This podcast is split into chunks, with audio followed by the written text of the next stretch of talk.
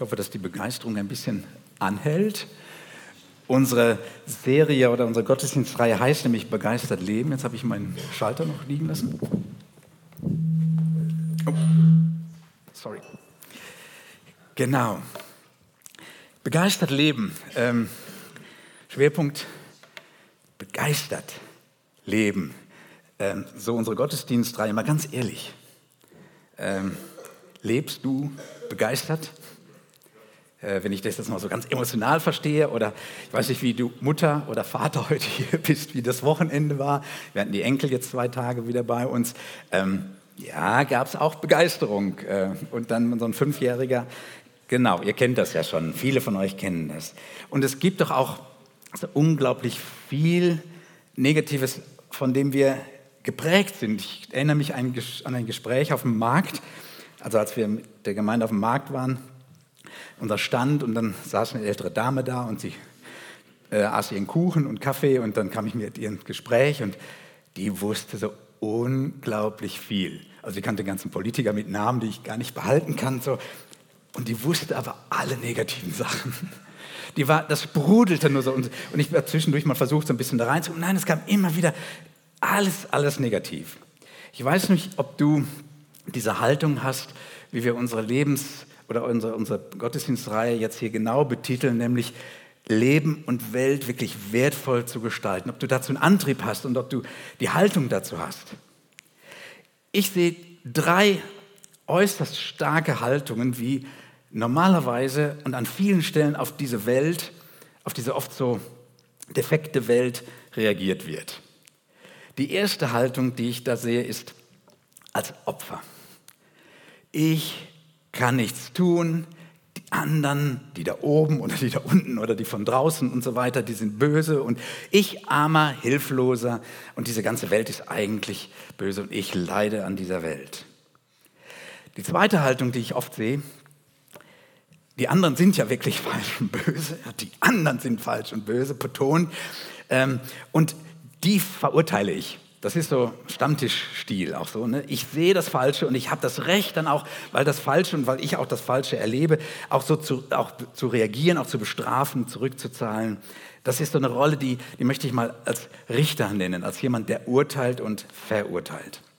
Und dann gibt es aber auch noch die andere Rolle und die scheint erstmal was ganz, ganz Tolles zu sein, nämlich die Rolle des Netters, des Retters.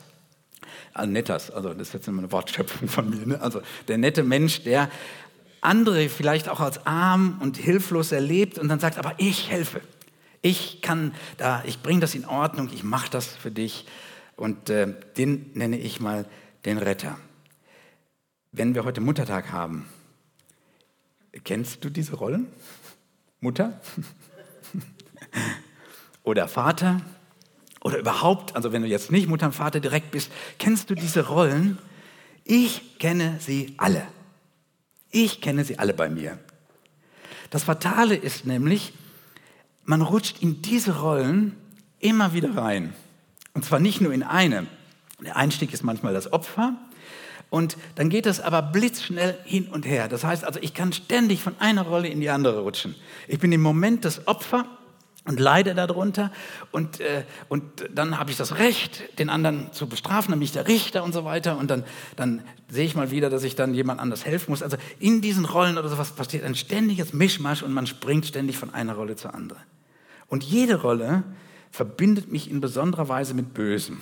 In jeder Rolle mache ich bei einem bösen Spiel mit. Und ich merke, wenn ich da mitspiele, das raubt wahnsinnig viel Kraft. Und das Ergebnis ist immer, deswegen heißt dieses Dreieck auch Drama-Dreieck, dieses Ergebnis ist immer Drama, ist immer destruktive, zerstörende Beziehungen.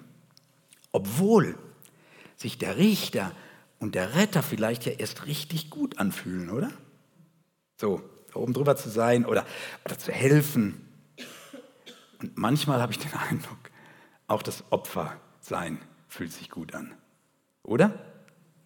Bleib mir vom Leib mit deiner Lösung. Ich hätte so gerne mein Problem. Gibt es ein schönes Lied.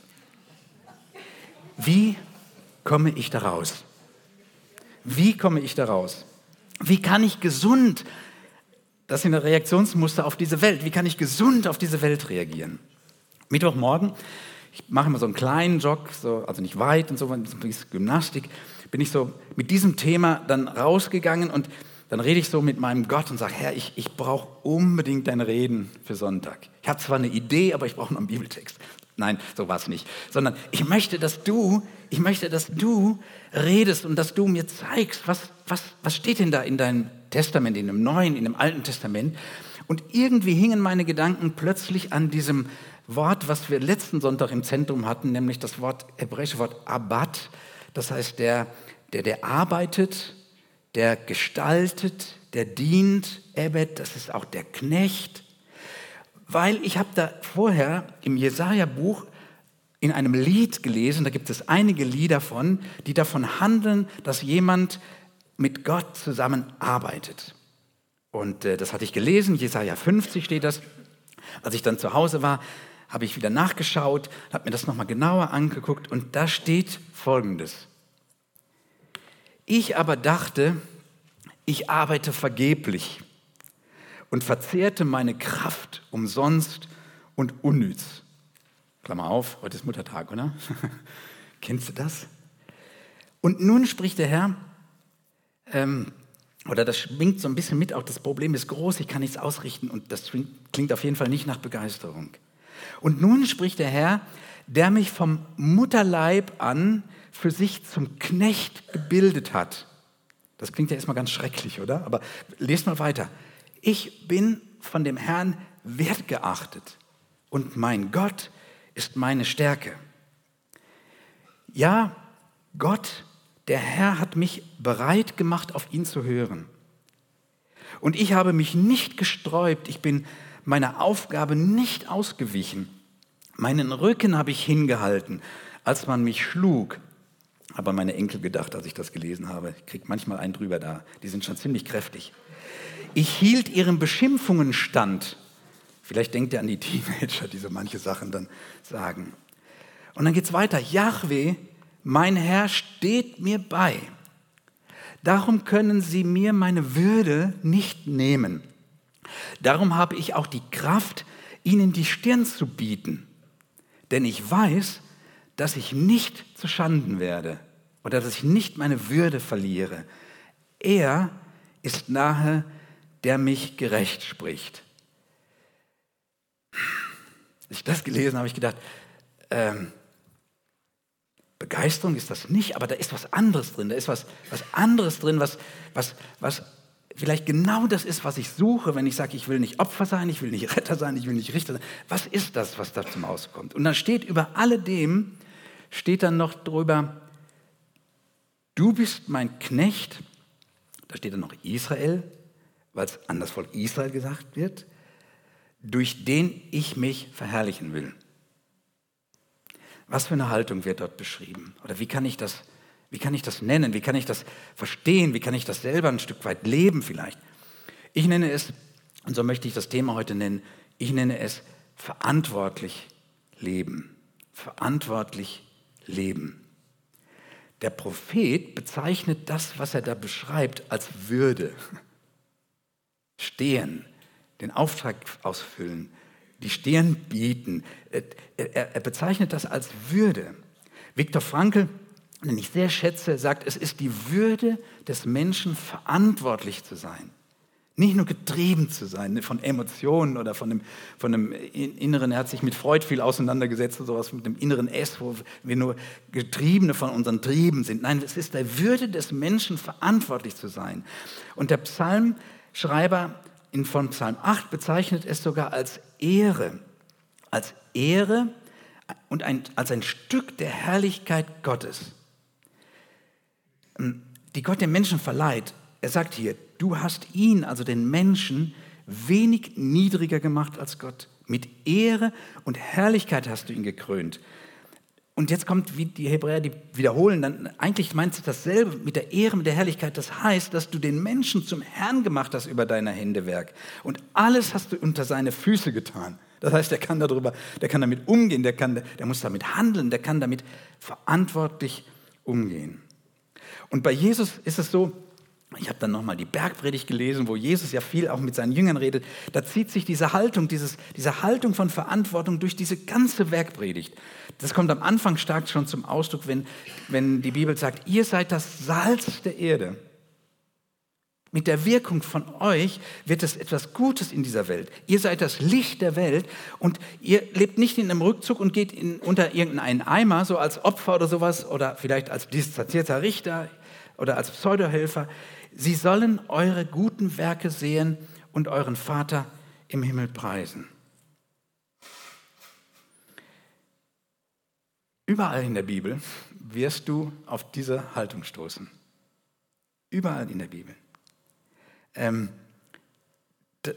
das atmen auch unsere Leitsätze oder unseren Leitsatz Leben und Welt wird voll gestanden. Da, da klingt diese Verantwortung, dieses Verantwortlichsein mit.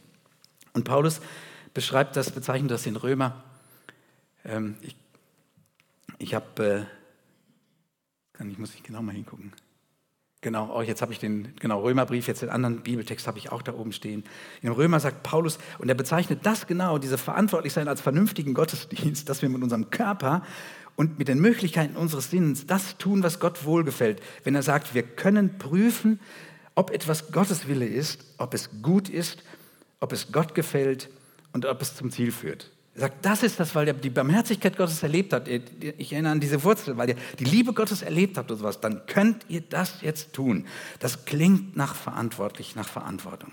Verantwortlich leben. Wie kann das konkret aussehen? Ich, äh, ich beschreibe es mal mit eigenen Worten. Einfach das tun, was dran ist. Das, was nötig ist, was sinnvoll ist. Ähm, morgens früh komme ich in die Küche da steht das schmutzige Geschirr, es mit meiner Frau so abgesprochen ist. Also wenn ich sie lassen würde, dann wird sie es abends spülen. Ich sage, nein, lass das stehen. Ich fange morgens an und spüle das schmutzige, also das grobe Geschirr, was nicht in die Spülmaschine passt. Das ist notwendig. Wetten? Das ist auch sinnvoll, oder? Äh, das ist nicht mein großes Ideal, aber das ist so mein Aufstehritual. Ich bin nämlich nicht mehr Teenager oder Jugendlicher. Der, ich habe mit einem ähm, Lebensmitteltechniker mal gesprochen, der hat immer gesagt, wenn das viel steht, dann ist das ein Versuch für, für Schimmelpilze. Also das, das, ist nicht mehr meine Art, sondern ich möchte gerne, ich möchte das, was nötig ist und das, was sinnvoll ist, tun. Und dann richte ich das Frühstück. In aller Regel dann. Gestern sind mir dabei zwei Eier runtergefallen. Ihr könnt euch das vorstellen, da schön, so die Soße auf dem Boden das Sinnvolle und Notwendige ist, ich muss das wegmachen. Wenn ich das nicht wegmache, gibt es eine große Sauerei, wenn das schon ein bisschen dicker wird. Auch. Und ich muss die Küche putzen. Das ist ganz einfach. Ich tue das, was dran ist, was sinnvoll ist, was nötig ist. Und äh, wenn dann dabei was ja kaputt geht oder nicht klappt, dann ist das oft gar nicht so schlimm. Schlimm ist, wenn ich etwas nicht tue, was ich hätte tun können und dann geht etwas kaputt. Das finde ich viel schlimmer. Also dieses Verantwortlichsein, das kann auch, das kann auch scheitern, das kann auch, da kann ich auch Kämpfe haben, da, da kann ich auch was, da kann auch bei was kaputt gehen. Das erste tun, was dran ist, was nötig und sinnvoll ist. Und dann, die zweite Beschreibung ist, entscheiden, etwas zu tun oder nicht zu tun. Bewusst diese beiden Sachen. Da ist unser Überlaufventil bei unserem Wasserspeicher vorletzte Woche kaputt gegangen. Es hat ein paar Tage gedauert, dann fing es immer mehr an zu laufen, habe ich versucht, das selber irgendwie zu richten, dann hat es noch mehr gelaufen. So. Irgendwann musste ich entscheiden, ich will das bearbeiten. Ich will das wirklich bearbeiten, aber ich kann das nicht selber. Ich musste einen Fachmann anrufen und den zweiten Fachmann und der, dann kam dann auch irgendwann einer. Und der hat lange gearbeitet und vielleicht kostet es auch viel Geld. Ich weiß es nicht. Aber ich musste entscheiden, etwas zu tun, weil sonst einfach Wasser, Massen von Wasser wegfließt. Entscheiden, etwas zu tun oder nicht zu tun. Ich bin besser nicht selber weiter dran gegangen, weil das hätte wahrscheinlich noch mehr Chaos gegeben. Zweite, dritte Beschreibung, meine Möglichkeiten nutzen. Verantwortlich, verantworten heißt, ich nutze meine Möglichkeiten. Ich stelle mich Herausforderungen und Problemen nach meinen Möglichkeiten. Vielleicht fallen dir weitere Beispiele ein. Ähm, verantwortlich sein. Gestern waren die Enkel bei mir. Ich musste die Kindersitze ins Auto machen. Das mache ich selten. Aber wenn ich die reinmache, dann muss ich die so reinmachen, dass die richtig fachmännisch da drin sind. Wenn man das ständig macht, ist es einfach. Heute gibt es neue Techniken, dann findet man die Schalter nicht und, und so weiter. Es musste richtig sein. Das haben Sie schon gefordert, die Kinder. Die sind übrigens da sehr genau, also was man da genau machen muss. Ähm, ich, ich, oder was fallen euch für Beispiele ein, wo ihr sagt, ich lebe verantwortlich. Das heißt, ich nehme die Verantwortung wahr. Ich entscheide, was zu tun ist. Ich nutze meine Möglichkeiten. Ich stelle mich den Herausforderungen und Problemen, wie das auch im Jesaja geschrieben ist. Verantwortung leben macht glücklich. Wisst ihr das? Ja, ich glaube, die meisten wissen das. Verantwortlich leben macht glücklich, ähm, macht zufrieden. Es zeigt dir, dass du etwas bewegen kannst. Heute ist ein ganz modernes Wort Selbstwirksamkeit, etwas, was für Zufriedenheit, was ausgesprochen Wichtiges ist. Selbst etwas zu wirken, zeigt, dass du etwas bewirken kannst. Ich habe schon zitiert, verantwortlich sein ist Würde des Menschen, die Gott uns mitgegeben hat. Ein Opfer erfährt das nicht. Ein verurteilender Richter erfährt das auch nicht. Und der Retter, der meint vielleicht, dass er das erfährt, aber er nimmt dem anderen in dieser Rolle, so wie sie beschrieben ist, oft von seiner Würde, es selber zu machen und eigenständig und seine Probleme anzupacken. Fällt euch was auf, wenn ihr diese Worte seht, oder vielleicht fällt euch noch was auf, wenn ihr diese Worte lest. Mir ist irgendwann dann, ist mir so bewusst geworden, in Gottes Offenbarung, in seinem Wort in der Bibel, werden diese Worte, ganz speziell diese Worte, extrem herausgehoben für einen einzigen Menschen gebraucht, nämlich für Jesus. Er ist das Opfer das einmalige, ein für alle Mal Opfer. Ich habe nachher Zettel liegen, da könnt ihr einige Bibelstellen lesen. Und begeistert leben heißt eben nicht nur emotional high zu leben, sondern der Geist Gottes sagt und befreit, dass wir nicht das Opfer sind. Wir sind nicht Opfer. Ich nicht und du nicht. Das ist nicht unsere Lebensbestimmung. Und wenn ich in diese Rolle hineinkomme, Anführungsstriche, komme ich in Teufelsküche. Da ist einer, der ist Opfer. Ein für alle Mal. Und weil er das Opfer ist, kann er der einzigartige und alleinige Richter sein, sagt die Bibel. Dieses geschlachtete Lamm, das ist das, was dann das Buch öffnet, was auf dem Thron sitzt und was am Ende dieser Welt richtet. Gottes Geist erleichtert uns und entlobt uns von, irgend, von einer Rolle, dass ich Richter sein muss. Ich bin nicht Richter, du bist nicht Richter. Und durch das Selbstopfer von Jesus als dem Sohn Gottes ist er der Retter. Er ist der Retter. Ganz viele Bibelstellen, ich habe sie aufgeschrieben hinten. Begeistert leben heißt, Gottes Geist entlastet, weil er mir sagt, ich oder du bist nicht der Retter. Du bist nicht der Retter. Wie oft möchte ich das Müttern manchmal sagen? Nicht nur, wenn sie mit ihren Kleinkindern leben, sondern wenn sie vielleicht den Großen, die Großen loslassen müssen. Du bist nicht der Retter von deinen Kindern. Oder die Väter, vielleicht ist es dann manchmal die Rollen vertauscht. Jesus ist der Einzige, der das Recht, die Kompetenz und die Macht hat, diese drei Rollen wirklich einzunehmen. Er kann sie allein erfüllen, nicht wir, nicht ich, nicht du. Und mit diesem Jesus kann ich verantwortlich leben. Wie geht das?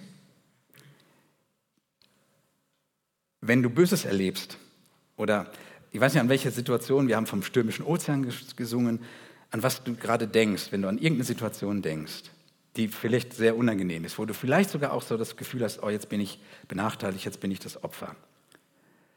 Wenn du daran denkst, ähm, dann ist das Erste, was ich dich bitte heute, steige aus diesen drei Rollen aus.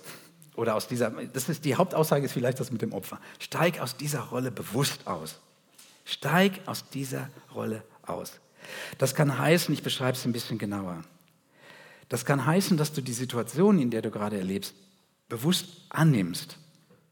Dass du die Situation annimmst. Verantwortlich leben. Ähm, ich habe es da jetzt aufgeschrieben. Dass du die Situation annimmst und aus dieser Rolle aufsteigst. Annehmen heißt, äh, wenn jemand dir Böses getan hat, dann ist das ja wirklich etwas, was, was schlecht ist, was dich beeinflusst, was dich verletzt, was dich vielleicht mitträgt und sowas. Dann sieh genau hin.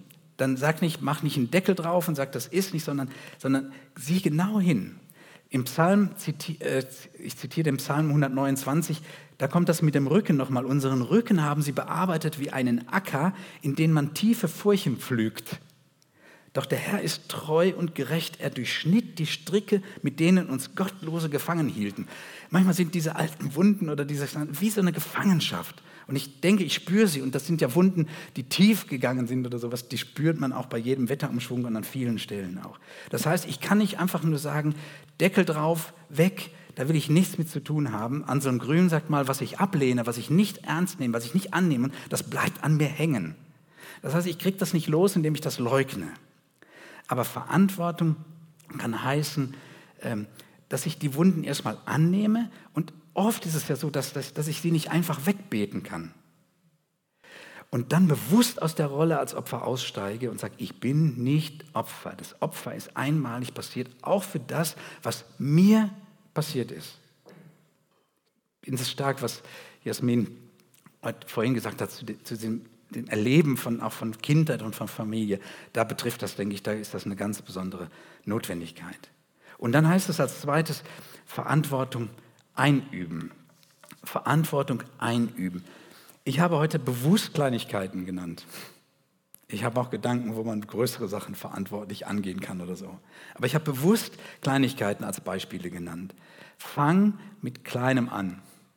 Fang mit Kleinem an zu sagen, ja, das passiert jetzt, das liegt jetzt mir, das liegt mir vor den Füßen, da kann ich jetzt das oder das tun oder eben, eben entscheiden oder sowas, dass ich das nicht tun kann. Fang mit Kleinem an, was zu dir passt und was nahe liegt.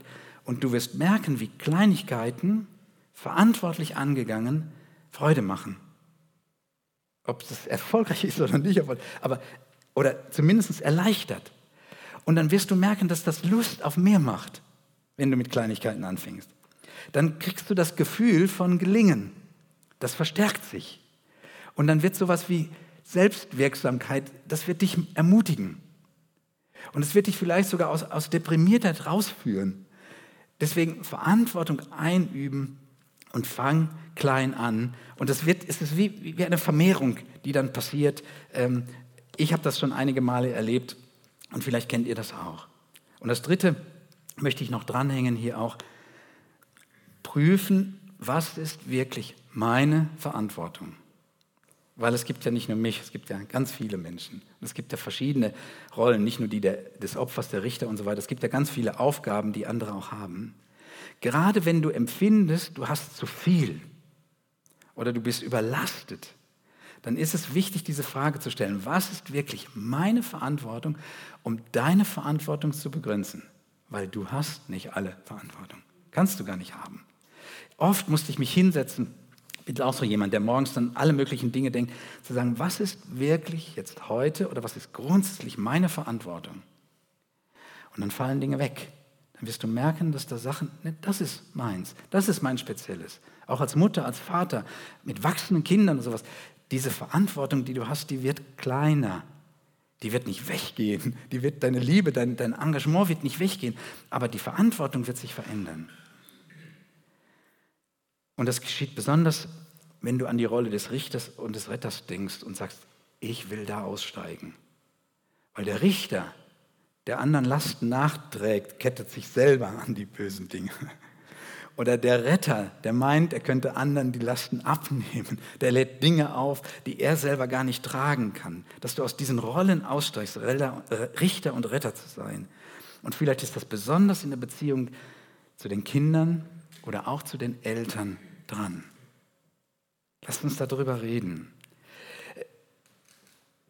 Hilfreich ist mir geworden, und damit schließe ich, eine ist Opfer. Es gibt keine Opfer mehr von denen, sagt die Bibel, die in Jesus sind. Du brauchst das, dieses Opfersein oder sowas ist, dadurch, dass Jesus das geworden ist, lass uns darüber sprechen, das ist ein für alle Mal, ist das nicht unsere Rolle. Und ähm, ich, wenn ihr das nachlesen wollt, also die Bibelstellen, die ich zu Jesus gesagt habe, sind auf dem Zettel hinten zum Selbststudium oder auch zum Gespräch in den Kleingruppen. Ich werde gern beten zum Abschluss noch. Jesus, deine, deine Art als, als ähm, der, der in diese Welt gekommen ist, ist so phänomenal und entlastend und befreiend.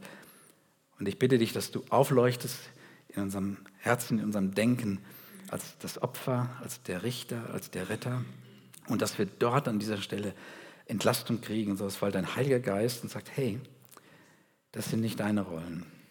Ich möchte dich um deinen Geist bitten für unser Leben, für das Leben von jedem Einzelnen hier, dass wir merken, wo wir aussteigen können und wie wir aussteigen können und wie wir uns gegenseitig vielleicht auch erinnern können daran. Und dass wir merken, dass wir Würde, deine Würde spüren, wenn wir in Verantwortung vor dir und voreinander in dieser Welt leben. Danke, dass du das möglich machst und dass du heute beides tust. Entlastest, da wo wir das brauchen und wo wir uns übernehmen und dass du uns herausforderst, da wo wir vielleicht ängstlich, mutlos uns zurückgezogen haben und uns Kraft gibst, das zu leben. Amen.